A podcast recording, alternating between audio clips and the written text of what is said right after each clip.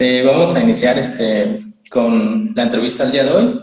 Nuestra invitada es Tania Arellano, una fisioterapeuta, y te había, te había comentado de que pues esta dinámica es más para conocer. Bueno, intento que las primeras transmisiones se enfoquen en eso, ¿no? En conocer al fisioterapeuta y ya después podemos agendar otra entrevista hablando de un tema en específico.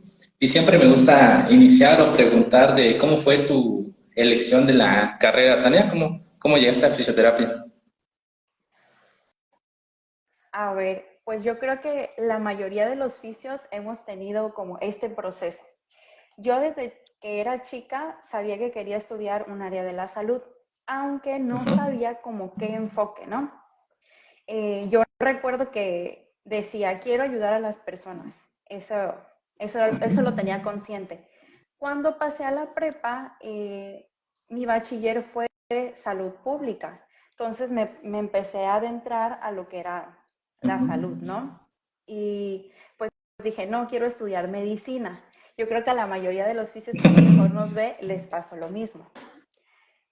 Y después, eh, mi mamá jugaba voleibol, entonces en un saque tuvo una ruptura de tendón aquileo. Entonces, yo me acuerdo que pasó por cuatro personas hasta que le dijeran que era cirugía lo que a ella le pasaba.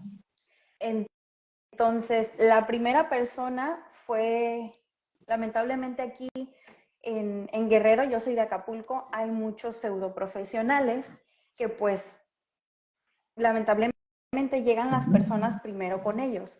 Entonces le tocó una persona y le dijo, ¿sabes qué? Es un esguince y ya después pues no tuvo evolución mi mamá y fue con distintos profesionales hasta que llegó con uno que le dijo, no, mira, esto es este, ruptura de tendón aquileo y, y tiene que ser cirugía. Bueno, para no hacerte la larga, yo vi su proceso, pues ya, yo la vi desde que fue la cirugía, desde que salió, que usó fibra de vidrio, las muletas, la andadera, el bastón, hasta que caminó.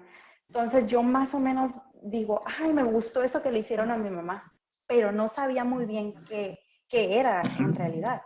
Y yo salgo de la prepa y me tomo un año sabático. Entonces salgo, me dediqué a bailar, yo bailaba folclore y estudiaba inglés. Entonces tenía unos amigos que estudiaban en la universidad donde yo estudié y me platicaban, ¿no? Y se veía padre. Yo quería conocer otro lugar, entonces yo dije, ¿y si me voy a esa escuela? Veo de qué se trata, creo que tiene que ver algo con la salud y pues checamos a ver qué pasa. Esa fue mi idea en, un principio.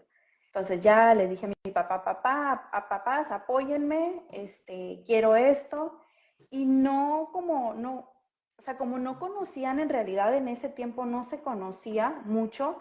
Yo inicié la universidad en el 2012, pero no se conocía mucho aquí en, en Guerrero. Entonces, mi papá me dio la oportunidad de ir de estudiar, como que ver tronco común. Yo le dije, papá, mira, este es tronco común de medicina. Checamos, y mi papá dice, si no te gusta, ok, te regresas. Pero te lo cuento rápido porque fue un proceso bastante largo. Entonces llegué y, o sea, desde el primer semestre, te imaginas, casi no ves mucho de fisioterapia en el primer semestre, en realidad. Y yo me enamoré yo veía todo lo que hacían compañeros de grados más altos que yo y pues me atrapó, en realidad me atrapó la fisioterapia a mí y pues empecé a, a, investigar qué era, de qué se trataba y qué otras áreas podíamos tocar. Entonces, así fue mi, que yo llegué a... Órale, eh, tuviste dos puntos importantes que, bueno, este, que te ayudaron a elegir la carrera, ¿no? La primera que pues ya venías de, o ya tenías un perfil eh, muy cercano al área de la salud. Y lo segundo, ¿no? Que fue la experiencia que tuviste con tu familiar y también conociste a, las, a, los, a los otros profesionales, bueno, no profesionales, sino a las otras personas que con pseudociencias, ¿no? Este, ¿Nos podrías comentar eso, no? Actualmente, ¿cómo, cómo ves a los quiroprácticos, a los hueseros como tal, Tania? Pues mira, mm, no quisiera andar tanto en este tema porque Ya alguna vez me metí en un, en un problema por hablar un poco de esto. Sin embargo, yo no estoy en contra eh, de que vean a, pacientes. Lo que sí estoy en contra es que atiendan o que quieran atender a todos por generar algo monetario. Entonces, es ahí donde se pierde el hilo. Un ejemplo, a mí me llega un paciente y yo no sé absolutamente nada de él o no sé cómo atenderlo, yo lo derivo.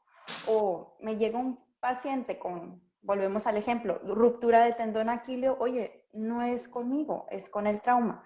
A eso me refiero, o sea, que no los permiten llegar con los verdaderos eh, profesionales que los pueden apoyar o atender. Entonces, mira, de la quiropraxia sé muy poco, eh, de los hueseros definitivamente no, de la quiropraxia sé muy poco y supongo que esa rama, esa área, pues en adultos sanos creo que está bien y creo que se trata de columna nada más. Eso es lo que tengo entendido. Pero ya cuando quieren tratar otro tipo de patologías, definitivamente no. Definitivamente estoy en contra. Así que pues, Le diste a un buen punto, este, Tania, ¿no? De, en cuanto a la derivación de los pacientes, en cuanto a la evaluación y ante todo, ¿no? Identificar las capacidades y las limitaciones en cuanto al conocimiento y la práctica. Eso sucede también mucho con, en nuestra área, ¿no? Como fisioterapeuta. Eh, hace rato, hace rato también me hiciste recordar que hace como un año también estábamos platicando esto con unos colegas eh, también influye mucho la desinformación, ¿no? De qué es lo que hace un fisioterapeuta, eh, cuáles son nuestras formas de actuar, cómo podemos intervenir en ciertas lesiones. Por eso ciertas las personas o los pacientes acuden a este tipo de, técnicas eh, de personas, ¿no? Que le dan una solución inmediata y tienen una forma, una mejor forma de comunicar. Creo que también eso es algo que debemos considerar, ¿no? En cuanto a las pseudociencias como tal. Sí, bueno, ahora eh, retomando el hilo de, la entrevista, eh, que ya llegaste a la universidad, eh, que te gustó, comentabas que desde el inicio te identificaste ¿no? con la licenciatura de fisioterapia. ¿Nos puedes comentar cómo fueron tus primeros años, tus primeros semestres, Tania?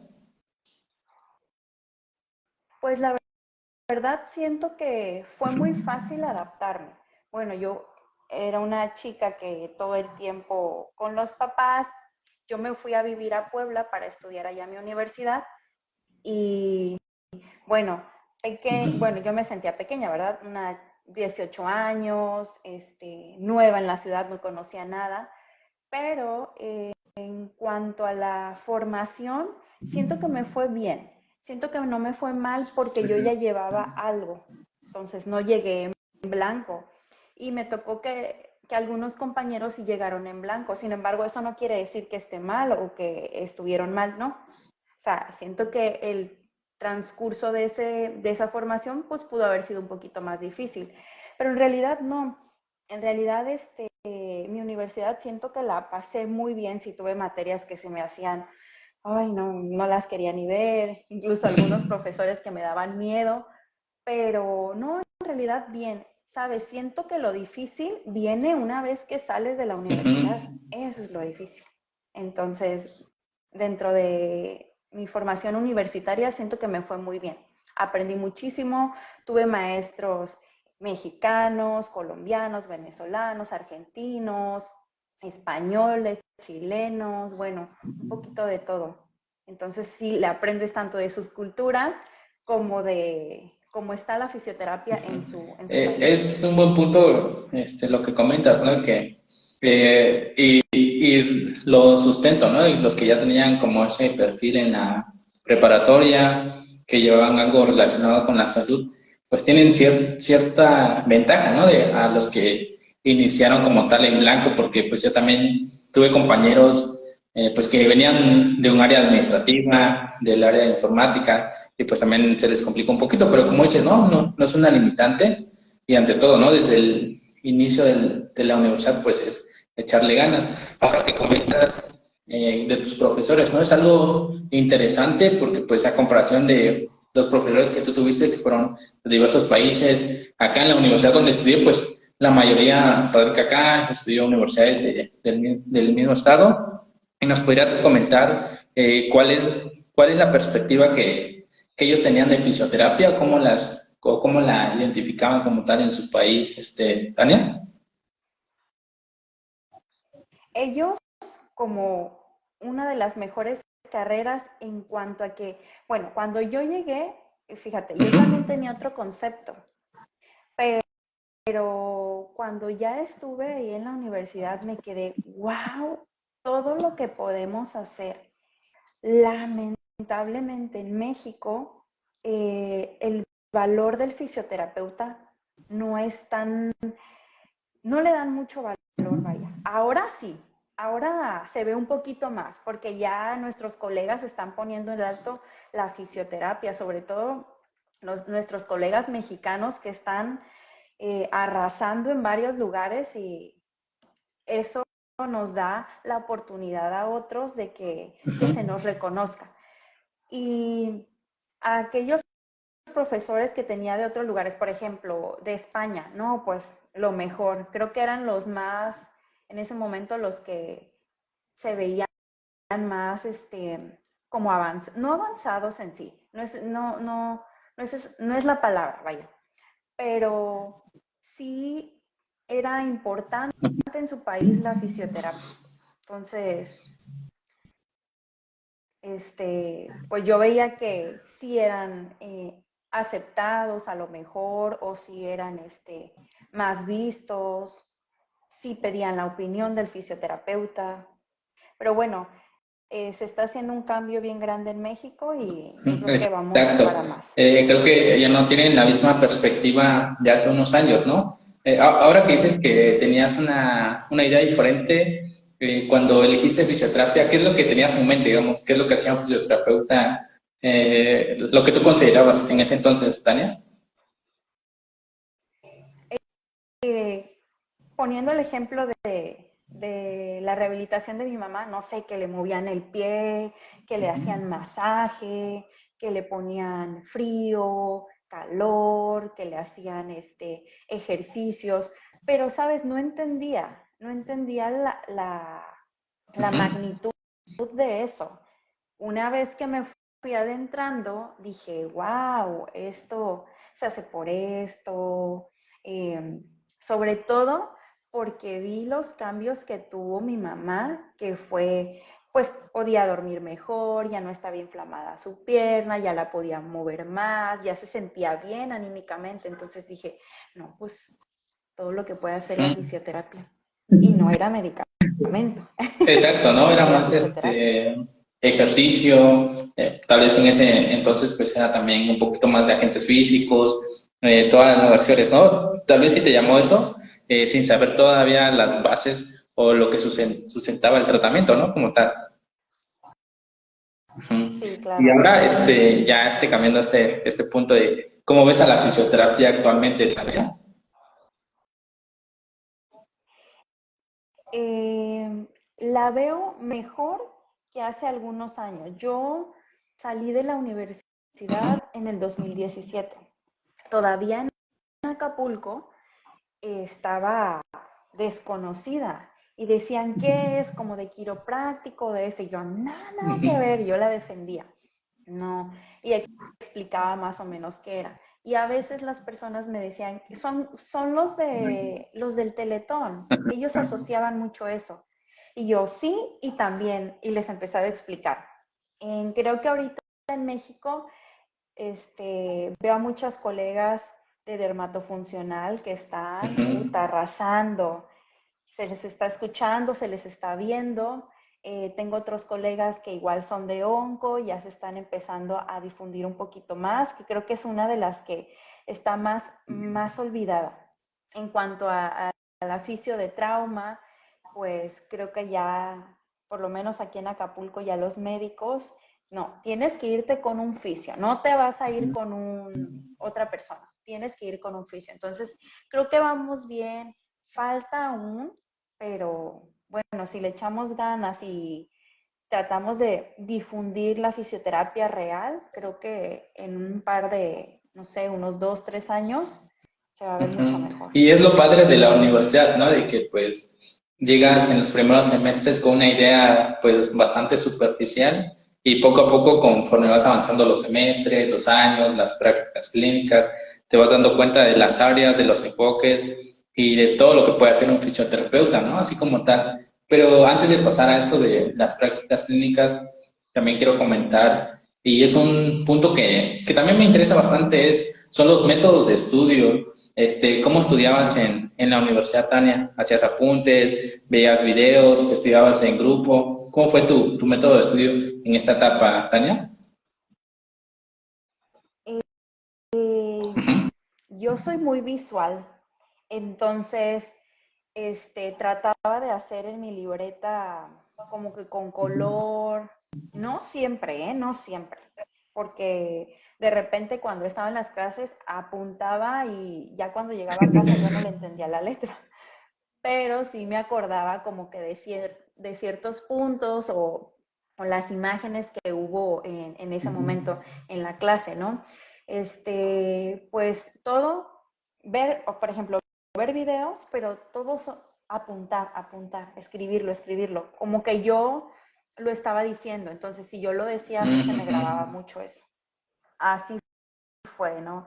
No tuve algo muy específico, veo a otras chicas que hacen unas imágenes increíbles, me hubiera encantado dibujar así, este, mm, que hacen, no sé, igual videos o por ejemplo, Em, historias, no, no sé.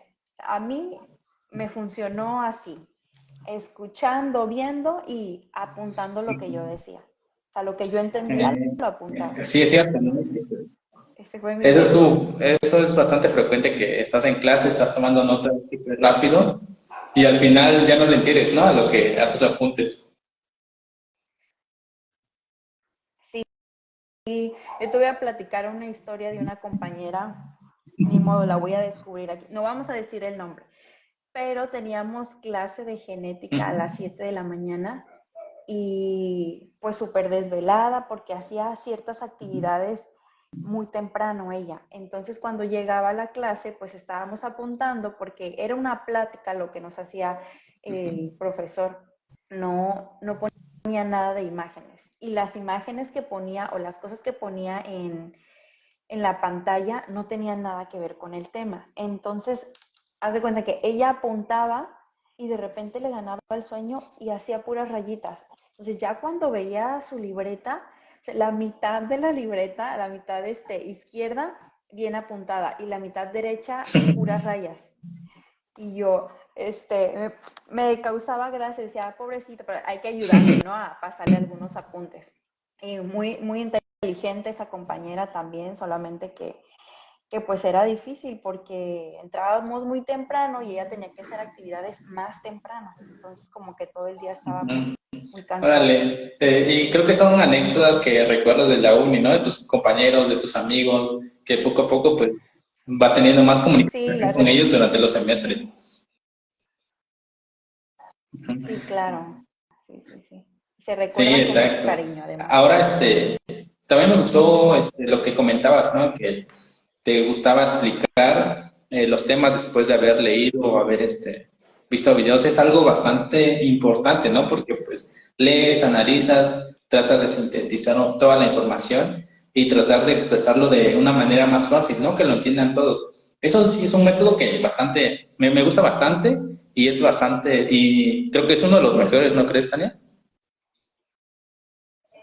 Pues somos personas distintas y yo creo que cada quien tiene su método y pues, bueno, a mí me funcionó ese y yo me quedé con ese y hasta la fecha lo utilizo. Yo, este... Entonces, yo, yo siento que es un buen método, fácil, práctico. ¿Perdón? Eh, te, te, iba a comentar de que yo apoyo mucho este método porque te facilita cuando te toca exponer, cuando tienes que llevar, dar un reporte de caso clínico, como que pues ya tienes la práctica desde los primeros semestres. Sí, es como, a ver, ¿qué dice? Ok, ah, entendí esto. Decirlo como, como si fuera un chismecito, por, por llamarlo así. Yo creo que cuando se trata de chismecito aprendemos un poquito más. No lo sé. Entonces, me, me parece divertido, práctico, como dices tú.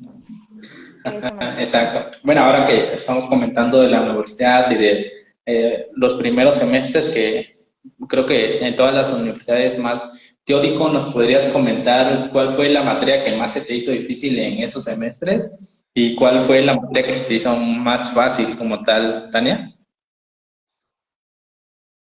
La más fácil, bueno, es que me encantaba esa materia, fisiología. Aún así se me hizo difícil, pero me gustaba ah. mucho. Mm, neuro, bueno, anatomía y de las más difíciles que yo me quedé, ay Dios mío, ¿qué voy a hacer? Cardio. Cardio fue mi coco, fue mi coco de verdad, cardio. Sí. Órale, es... sí. ¿A ti te gusta la Justo estoy haciendo mi diplomado en rehabilitación cardiorrespiratoria. Es lo que veo. Y digo, no, no, no, a mí se me hizo muy difícil. Sí, eh, eh, también influye, bueno, este es por experiencia y también por este eh, comentarios o anécdotas de compañeros que tuve en la universidad y también, pues justo aquí en las entrevistas que, que realizó, surge una idea, ¿no? De que pues a veces la materia no es tan complicada, pero también influye mucho el docente, ¿no? Que está enfrente impartiendo la clase. ¿Crees que, ¿crees que está en lo correcto esta idea o difiere de algunos puntos, Tania? No, creo que, es, que es cierto, es muy cierto. Sin embargo, también estoy del lado de, del profesor que es difícil el hecho de pararte en un lugar, hablar con extraños y que a la vez esos extraños tengan o buenas o malas intenciones. Entonces, es difícil, ¿no? Como que romper o quitarte esos miedos, pero sí influye mucho la parte que el profesor te motive, eh, que, sean dinámicas su, su, clase y la forma de, explicar, porque volvemos a lo mismo, somos diferentes personas y no todas entendemos igual, pero pues sí que haber como una versatilidad en la forma de, la enseñanza, sí, creo que estoy de acuerdo. Sí, y, eso me lo ha hecho saber un colega aquí que, este, que he entrevistado como tres o cuatro veces. Él, él ya tiene su maestría en educación basada en competencias y habla mucho de eso, ¿no? De los métodos de enseñanza, de las dinámicas que utiliza el profesor, la forma de transmitir el conocimiento. Y ahora que estamos abordando este tema o este punto, ¿a ti te gustaría o en un futuro te ves dando clases, Tania? Mira, a mí me encanta hablar.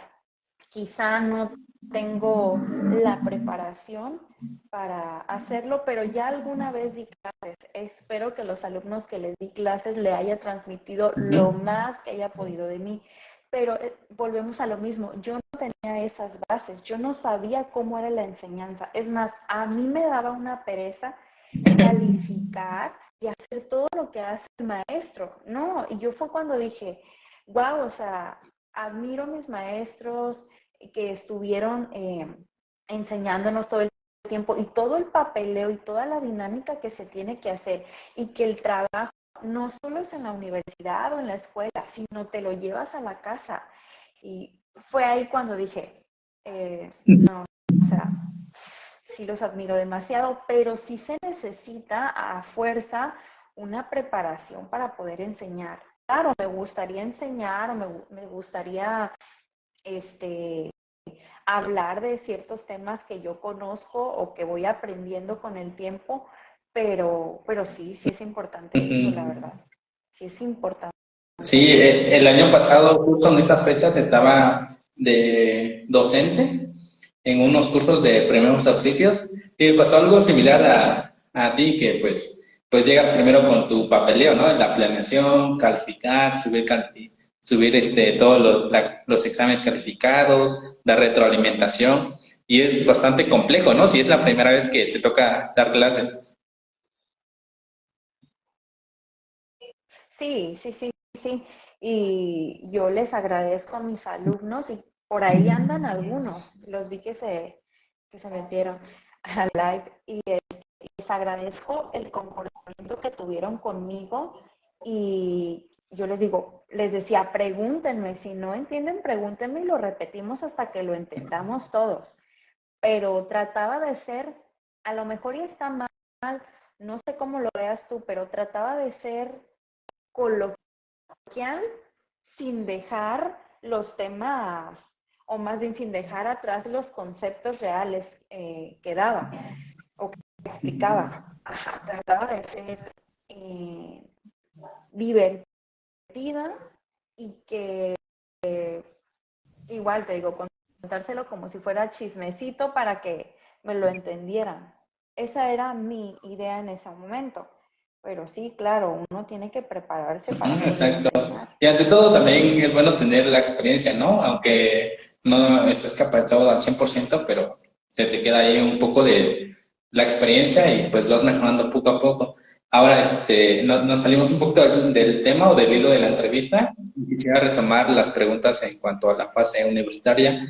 Y sabemos que, pues, fisioterapia, la mitad de la carrera es teórica y la otra mitad, pues, ya es un poquito más práctica. ¿Nos podrías comentar cuáles son o cuáles fueron tus sedes de, de clínica, este, Tania? La primer práctica que tuve fue en mi universidad, en una clínica que estaba ahí adentro de la universidad. Iba una hora nada más, e iba como gente. La segunda ya iba más tiempo. Ahora, las rotaciones, la primera rotación que tuve, que fue que ya nos mandaron afuera, fue en el Hospital de Alta Especialidad del ISTE, en Puebla. Igual todo me quedé ahí en Puebla. Me gustó. En ese tiempo el área era muy pequeña, apenas estaban como arreglando el área de rehabilitación, pero nos habían adaptado a un área pequeña. Y me gustó bastante porque veía de todo tipo de pacientes, de todo. Ahora sí que me encantó. Eh, no teníamos tanto equipo o tantas cosas para poder eh, proporcionarle al paciente, pero eso fue lo que más me gustó, como que te ayudaba a sacar una chispa o que tu ardillita girara para poder brindar una rehabilitación.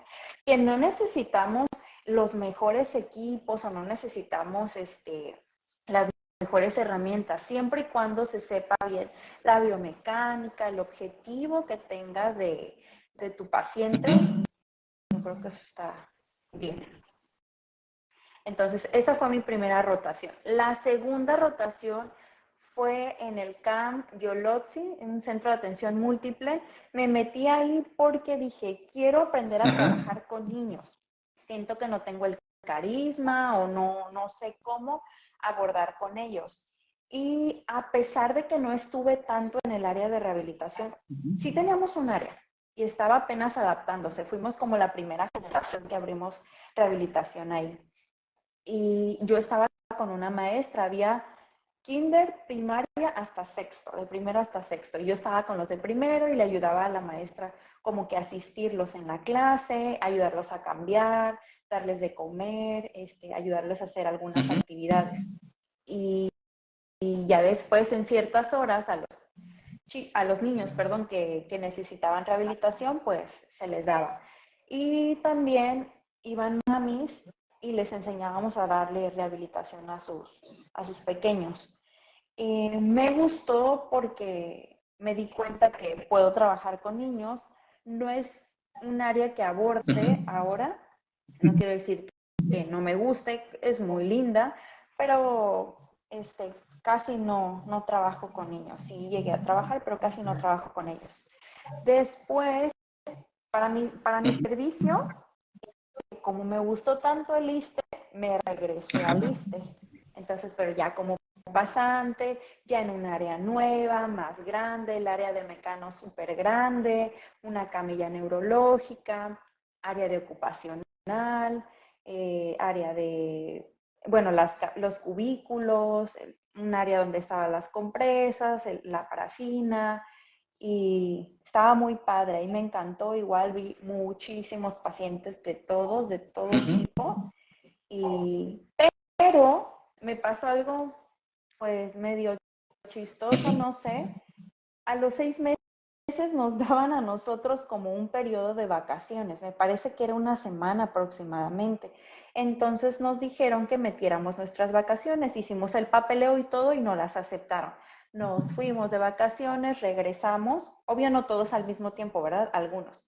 Nos fuimos, regresamos y cuando regresamos, pues resulta que habían tenido una confrontación mi coordinador con el coordinador de prácticas de ella al final nos terminan casi, casi, no corriendo, pero adiós, porque como diciendo, no se les dio permiso de vacaciones y ustedes se fueron, pero en realidad todo fue legal.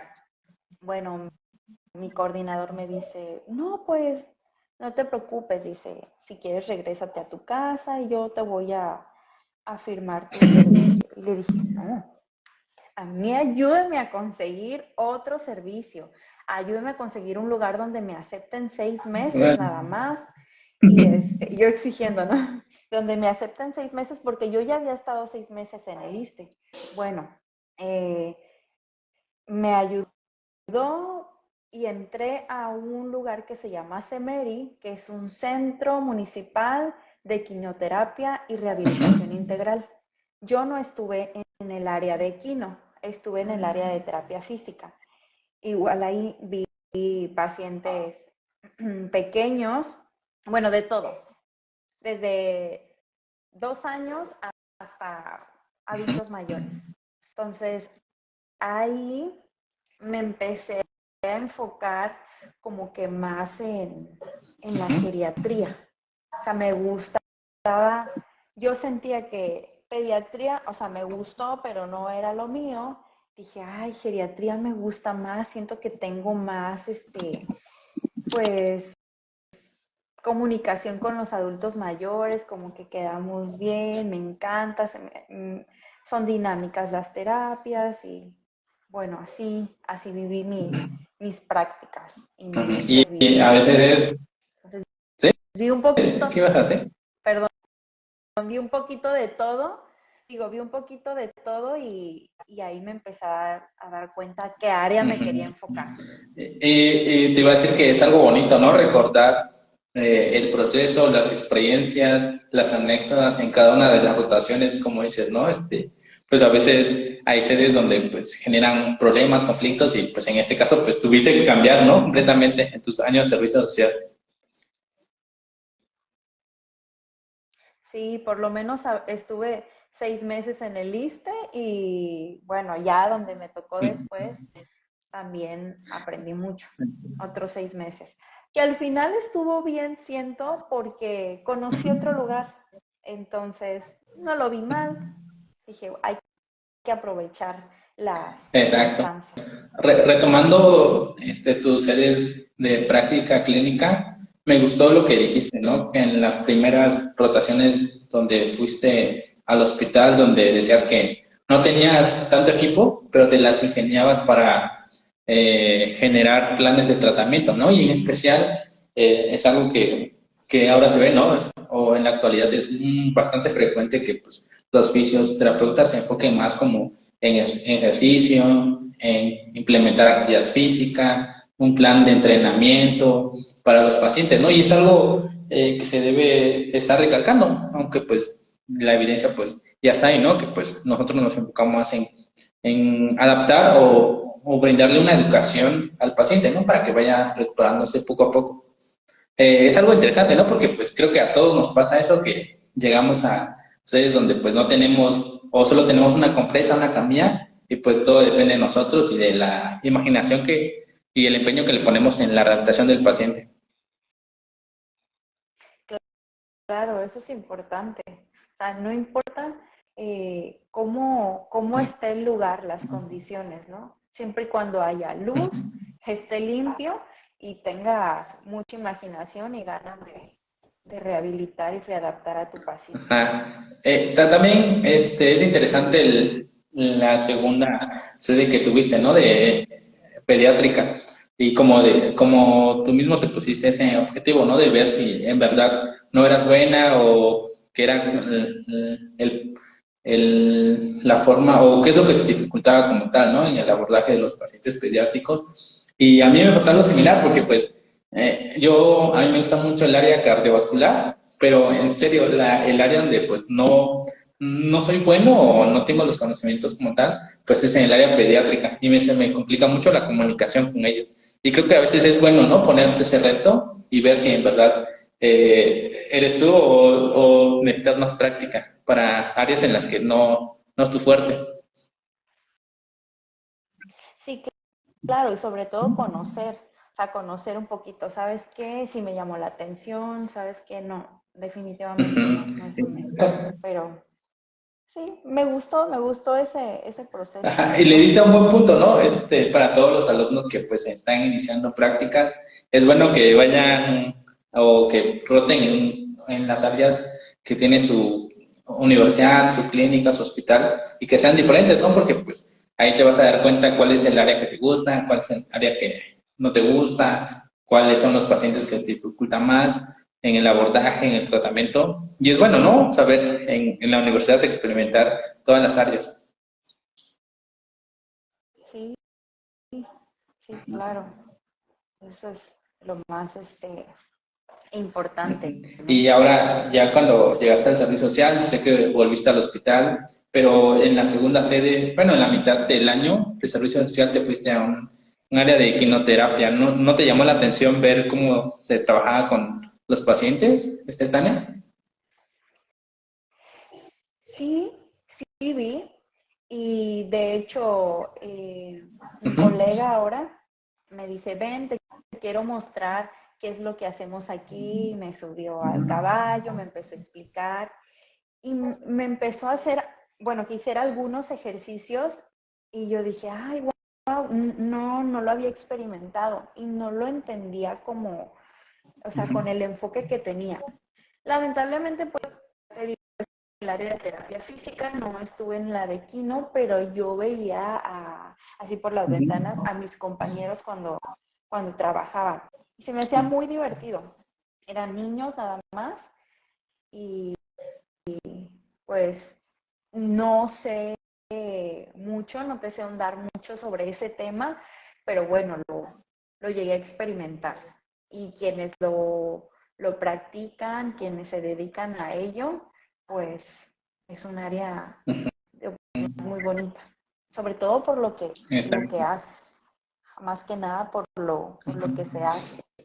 Yo, yo, recuerdo mucho este, la primera vez que me mencionaron, mencionaron equinoterapia, fue en la universidad con una compañera, pero esta compañera me dijo que pues había visto eh, la terapia pues en una película y dije, no, pues está bromeando, este, terapia con caballos. Pero después fuimos a investigar y pues sí, ¿no? Está ahí la evidencia, eh, los pacientes que se abordan en, esta área como tal.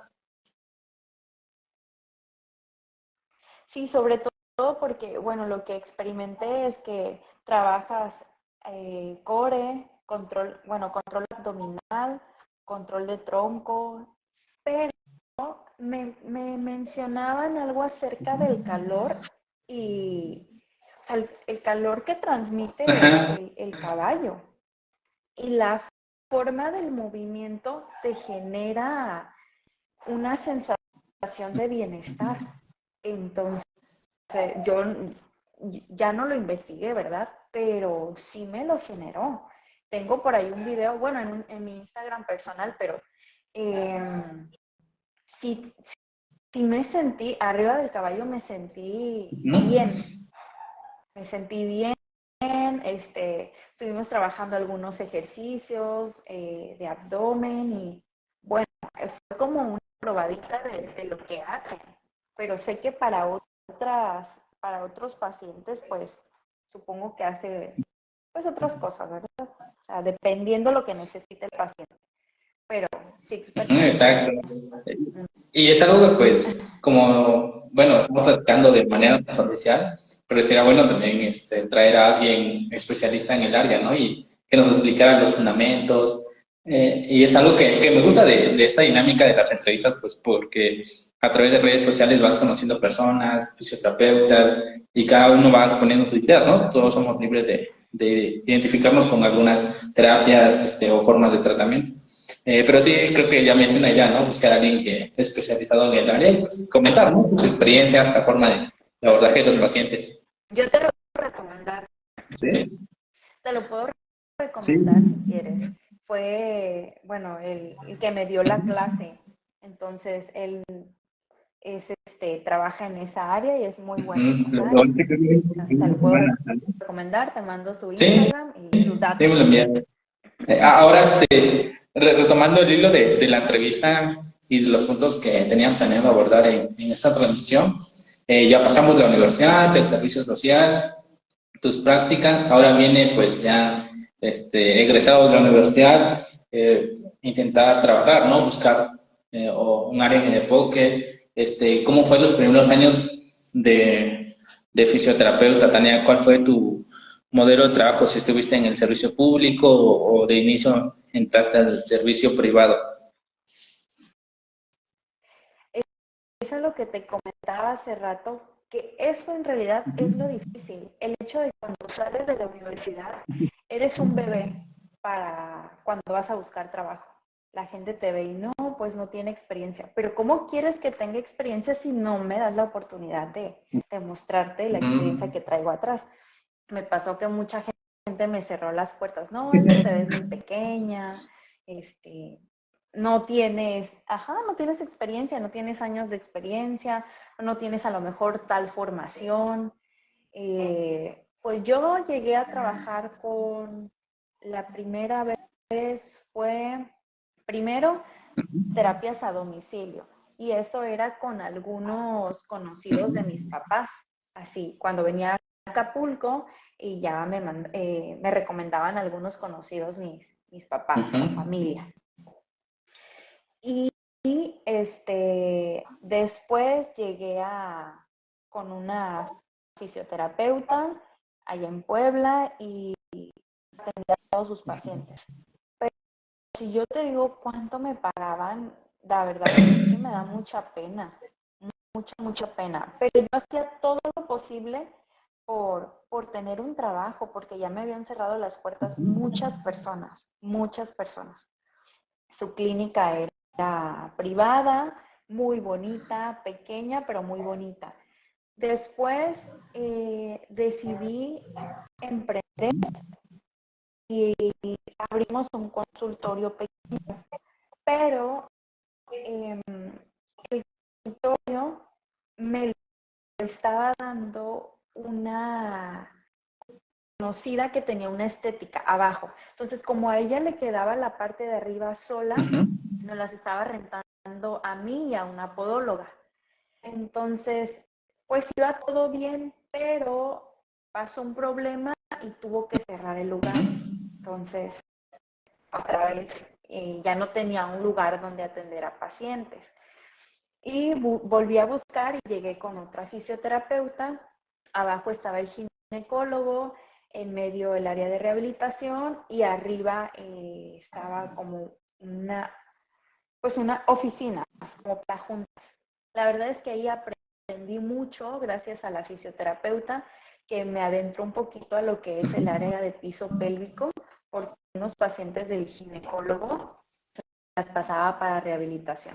Fue como que me empezaron a dar, eh, a llamar la atención, ¿sabes? Y empecé a conocer un poco más. Eh, de, después de eso...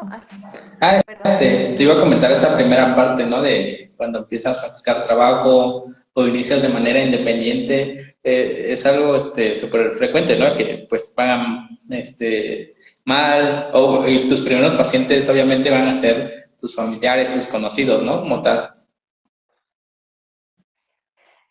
Sí, sí, sí. Es difícil. Eso es lo, eso es lo difícil. Yo siento que sí, ay, que sí se me complicó uh -huh. bastante al principio. Pero ahora, gracias a Dios, eh, gracias a las oportunidades, pues nos ha ido.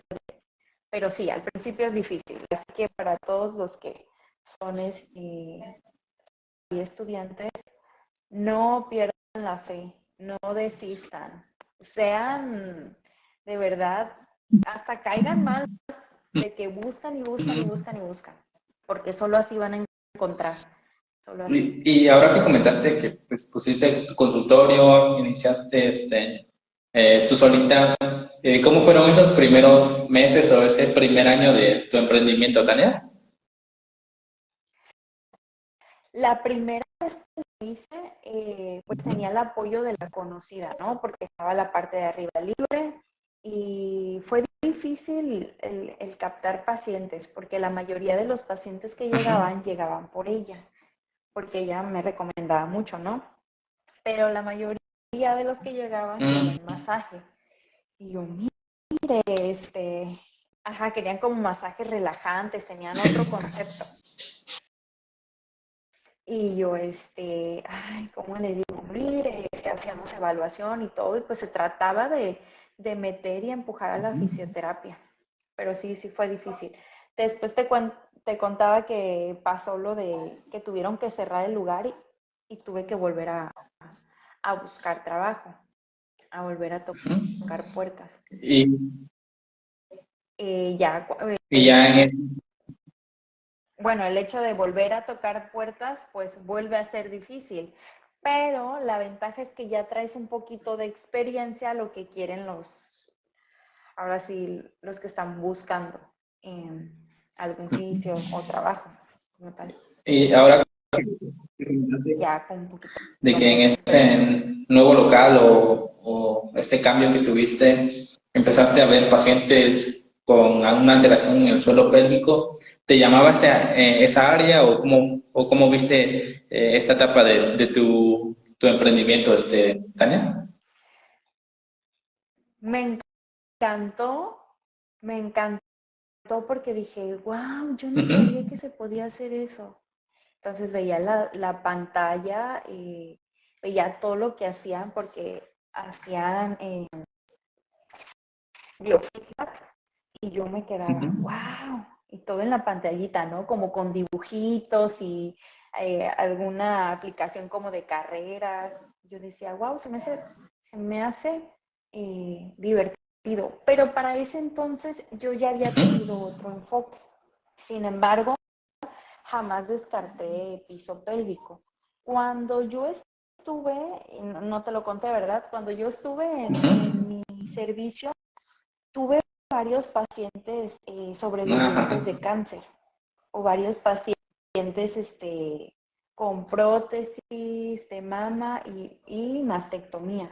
Entonces me empezó a llamar mucho la atención. Dije, ¿a poco se puede rehabilitar? Después empecé a investigar y dije, wow, yo no pensaba que se pudiera hacer algo más eh, por los pacientes que tienen cáncer.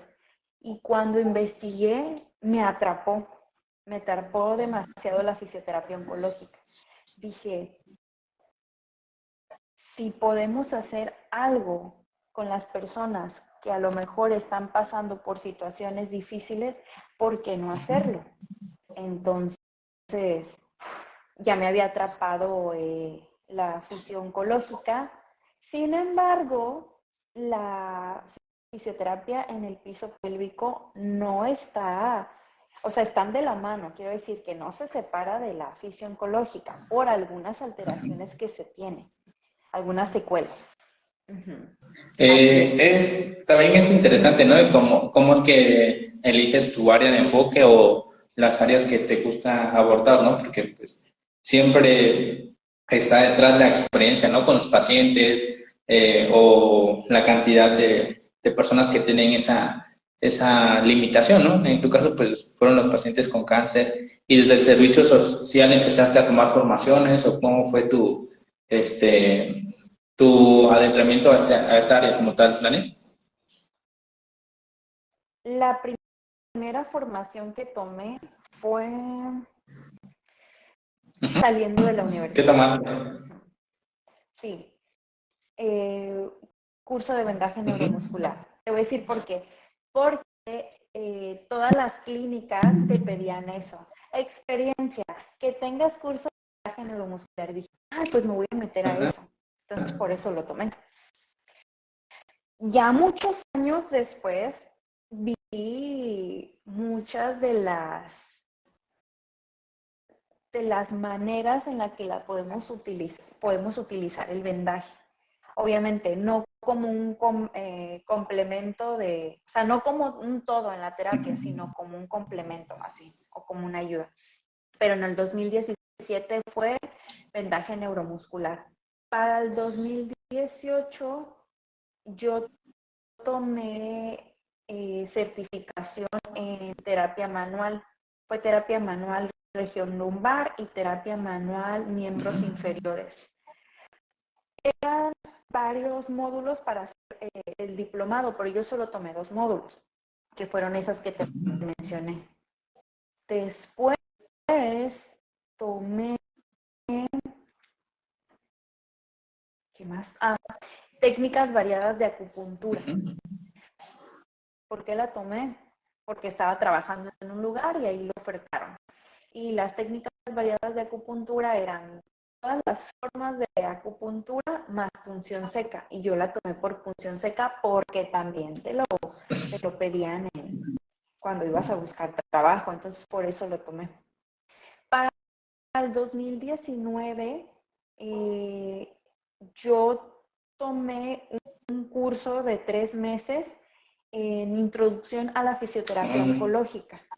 Yo ya, pues en el servicio que fue en el 2017, ya más o menos tenía contacto con esos pacientes, pero para el 2019 yo empecé a estudiar más.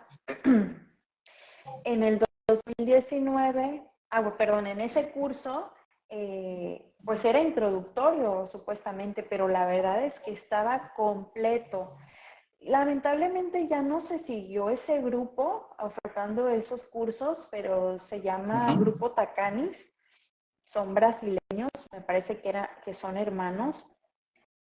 Ya de ahí ya no sé qué pasó, pero lo finalicé y me encantó, me fascinó. Dije, yo no la escogí al área, el área me escogió a mí, me dijo, vente, ven conmigo. Entonces, este, por eso me quedé ahí. Me mm. encantó mucho. Y, después tomé otro, fue un curso taller con Luis Montoya, eh, linfedema y su abordaje, hablando de la terapia descongestiva compleja. Otra otro tema que me encantó y fue que ahí empecé a atender pacientes con linfedema. Si regresamos para atrás, en, en la clínica donde te digo que estaba el ginecólogo, el área de rehabilitación, ahí llegaron pacientes con linfedema. Entonces yo ya tenía pues una preparación. Dije, bueno, eh, vamos a echar en marcha lo que he aprendido. Y la verdad es que me fue muy bien ahí. Después pasa que la pandemia, ¿verdad? Sí, para el 2020 cae la pandemia y pues ya todo era como online. Entonces tomé algunos cursos online de heridas, cicatrices y su abordaje. Em, tomé otros cursos de oncología, este, online. Ahí, en la pandemia definitivamente trabajé un tiempo y ya de ahí no trabajé nada. O sea, de repente sí tenía pacientes muy esporádicos, pero no estaba, estábamos este, en aislamiento, ¿no? Entonces, sí, sí, dejé un poquito de trabajar. Después, bueno, como a finales del 2020, como que ya se habían empezado a retomar las cosas, ¿no? Después tomé cursos en Puebla, regresé a Puebla y empecé a tomar cursos. Este... Ah, bueno, para ese entonces ya me he venido para Acapulco. Ay, a ver si no te revuelvo. Pero del 2020 me regreso a, me regreso a Acapulco y empiezo a tomar cursos en línea. Eh, Después vuelvo a regresar a Puebla a tomar este curso de rol del fisioterapeuta en oncología. Casi todo ya estaba enfocado en oncología. Para el 2022 y 2023 yo tomo un diplomado. Lo terminé en marzo, que fue un diplomado de dermatofuncional. Em, y también tomé una certificación internacional en piso pélvico. ¿Por qué? Porque yo ya empezaba a ver a muchos pacientes de oncología y las secuelas que se tenía, bueno, más bien que se tienen, eh, elegí formarme en tanto en dermatofuncional como en piso pélvico porque quiero hacer algo integral para, la fisioterapia oncológica o para mis pacientes eh, de oncología. Entonces, bueno, esas son algunas de las y, y como tal, pues, eh, es, has tenido bastantes formaciones, ¿no, este, Tania? Pues siento que mm, sí, pero quisiera más. Ahora este, vamos a hacer como un tipo, este, un tipo de resumen de todas las formaciones que... y, es algo interesante, ¿no? De que comentabas que, las clínicas donde pidas trabajos o pides trabajos, eh, como que te dan una lista de requisitos, ¿no? Y lo primero es vendaje neuromuscular, función seca, agentes físicos. Eh, es algo este, básico, ¿no? En cuanto al, a, fisioterapia y ante todo como una regla.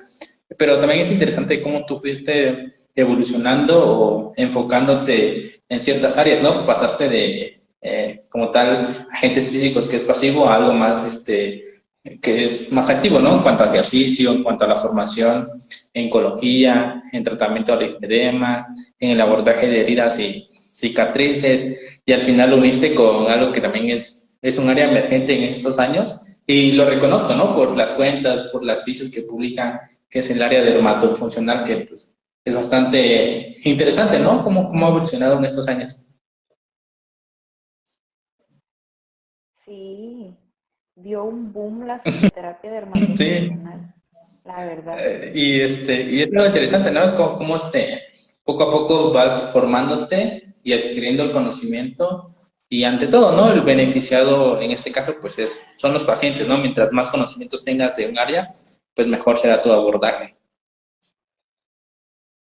Sí, claro, eso, es lo más importante. Yo creo que cada uno de nosotros que, que trata de o se sigue preparando es por ellos, la verdad.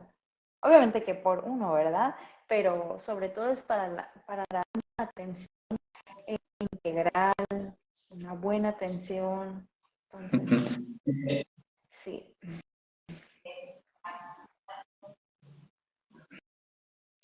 Eh, no, no, no se te escuchó lo, último, Tania. Digo que sobre todo eh, nos preparamos para poder dar una buena atención a los pacientes, tanto por nosotros, pero más que nada por ellos. Entonces, actualmente tu enfoque es en el tratamiento de pacientes oncológicos, pacientes con disfunciones en el suelo pélvico y en el área dermatofuncional, Tania? Del suelo pélvico, eh, solamente enfocado en el paciente oncológico, sobre todo en incontinencia urinaria, porque son una de las secuelas que tienen los pacientes que se someten a quimioterapias y radioterapias.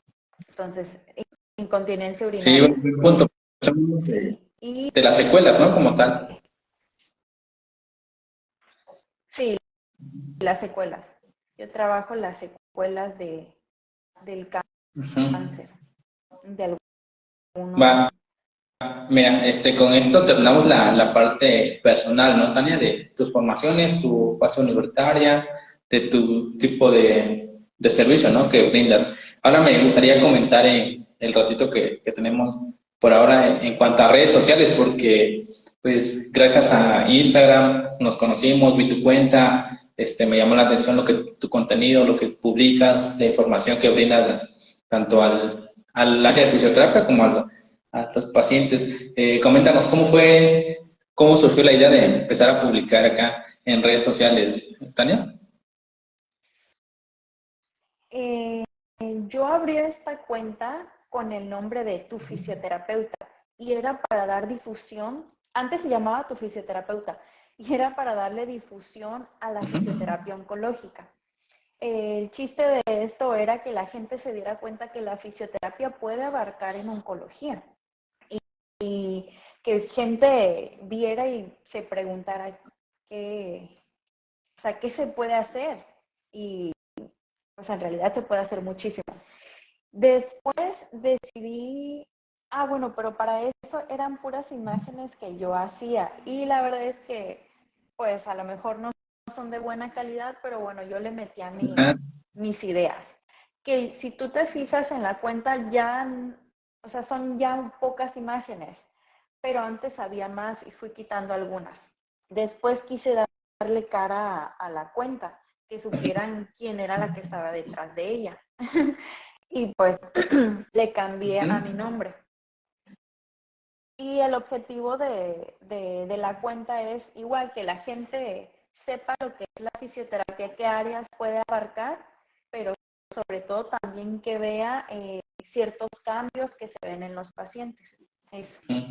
Ahora que comentas esto, ¿no? De que pasaste de una cuenta de, bueno, le cambiaste el nombre y después el, la forma o la idea de, de las publicaciones. Y lo que me, me dijiste hace ratito me, me, identifico, ¿no? Porque le diste cara a la cuenta. Y yo tardé un año como tal para mostrar mi rostro, para decir que era yo que publicaba. Y primero se los dije a mis amigos, ¿no? Un año para que pues me dijeran, ah, pues está publicando o está haciendo estas cosas. Como que al inicio me daba pena, al inicio. Sí, me pasó, yo también hasta dos años después aproximadamente, la abrí en el 2019 y fue hasta el 2021 que decidí hablar que o decir que era yo. Sí, porque también en ciertos aspectos, en ciertos aspectos, perdón, soy introvertida, entonces me daba pena. Decía, híjoles, y si no les gusta o se burlan o algo, pero ya después dije, no, o sea, estamos para poder expresarnos y qué más si es para difundir sobre fisioterapia. Entonces, después se me quitó la Sí, y después de que vi que también había mucho más, muchos fisioterapeutas que eh, lo ocupaban pues para difundir información, para dar sus puntos de vista de algunos tratamientos, como que eso también influyó mucho que pues iniciara este proyecto, ¿no? Pues también, eh, creo que hace tres años no me veía haciendo entrevistas, haciendo transmisiones, pero pues eso te da la experiencia, ¿no? Poco a poco. Y también me gusta tu, tu objetivo que tienes con la cuenta, ¿no? De dar información tanto a los pacientes como a los fisioterapeutas, porque pues eso ayuda, no sé, tal vez ya influyas en un alumno o alguien que está iniciando la licenciatura, ¿no? Para que se enfoque en el área oncológica, en el área dermatológica, viendo tus publicaciones, ¿eh? Tal vez si llega a eso, ¿no? Y también, este, hace como un año también inicié este, este proyecto y otras que tengo este, aquí en redes sociales como con el fin de promocionar tu trabajo, ¿no? Eso ayuda bastante también. Sí, claro. Sí, sí, sí. Y como dices tú, ¿no? O sea, si algún estudiante nos ve, pues qué mejor que abrir campo en lugares donde, donde no hay y así podemos ser más y poder abarcar a más personas. Sí. Eh, sí, creo que, creo que eso de las redes está muy bien. Bueno, si se hace con ese enfoque, ¿no? Hace ratito comentabas que tu cuenta inició, este, iniciaste publicando imágenes que tú hacías. Eh, ahora, ¿cuáles son eh, las herramientas que utilizas, este, editores de videos, eh, aplicaciones para crear publicaciones? ¿Cuáles son las que te ayudan más aquí en Instagram, este, Tania? Pues yo solo utilizo dos, lo que es Canva y, por ejemplo, se me hace muy fácil hacer un video en TikTok, bajarlo y ponerlo. Yo no soy muy buena en, ahora sí que editando videos, la verdad no lo soy, pero pues intento dar algo para que se vea. Y este, pues mi pura imaginación y a lo mejor cuando estás eh, en Instagram viendo algunas imágenes y, dices, ay, este color me gusta, o ay, me gustó esta letra, o qué bonita imagen, como que de ahí te vas dando, digo, no, no los copias, pero menos te, te vas. Sí, sin duda, creo que Canva es la aplicación que todos utilizan, ¿no? Y ante todo por lo práctico que es. Hace, igual hace unos meses me encontré con unos amigos que cooperaron entre cinco para comprar el Canva Premium y tiene más este, herramientas y la verdad está, está, está muy chido. Híjole, pues sí, sí, supongo que ha de estar padrísimo, porque cuando estás buscando, a veces quieres poner alguna imagen y no se puede, solamente en el premium. Y, ay, necesito esa imagen. Pero bueno, eh, tras que te gusten, ya poco a poco eh, o paso a paso va, se va a poder perfeccionar la técnica. Yo no tengo a nadie que me haga mis imágenes, la verdad es que las hago yo y espero llamen la atención y eso es lo que espero, que lo vean. También es un reto, ¿no? De no poner a prueba tu creatividad y ante todo, este, algo que, que también usa redes sociales es como que vas dejando tu proceso, ¿no? Mostrando cómo vas mejorando o vas cambiando de ideas poco a poco. Sí, sí, sí, sí, te fijas a lo mejor en, bueno, ejemplo, yo las imágenes que tenía antes a las que tengo ahora ya no se parecen.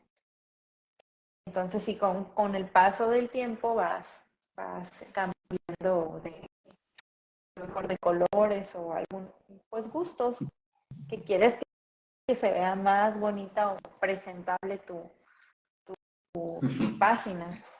Sobre todo porque es como una carta de presentación. Entonces lo ven, ven la imagen y dicen, ah, sí, él, hace eso. O sea, como que ya te identifica la gente. Pues bueno, Tania, este ya terminamos con los puntos que quería abordar en esta transmisión. Como te decía, este, siempre en las primeras intervenciones es para conocer al fisio que está detrás de la cuenta y pues ya en un futuro podemos agendar y hablar un poquito más sobre tu área de enfoque que es oncología. ¿Qué te parece, Tania? Sí, me encantaría. Por mí, este, estoy encantada. Gracias por haberme invitado a, a tu espacio para que, pues, escuche un poquito a la gente de todo lo que trata la fisioterapia, ¿no? Es ese también el enfoque. Y, y, se me pasó a preguntar, anteriormente ya habías hecho transmisiones en vivo, Tania. Mm, uy, una vez con una colega amiga, quiero muchísimo, pero fue como en el 2019. Eh, su, su, página se llama Fisioexcelencia, buenísima. Es una crack en piso pélvico, te la recomiendo mucho. Entonces, este, con ella, nada más.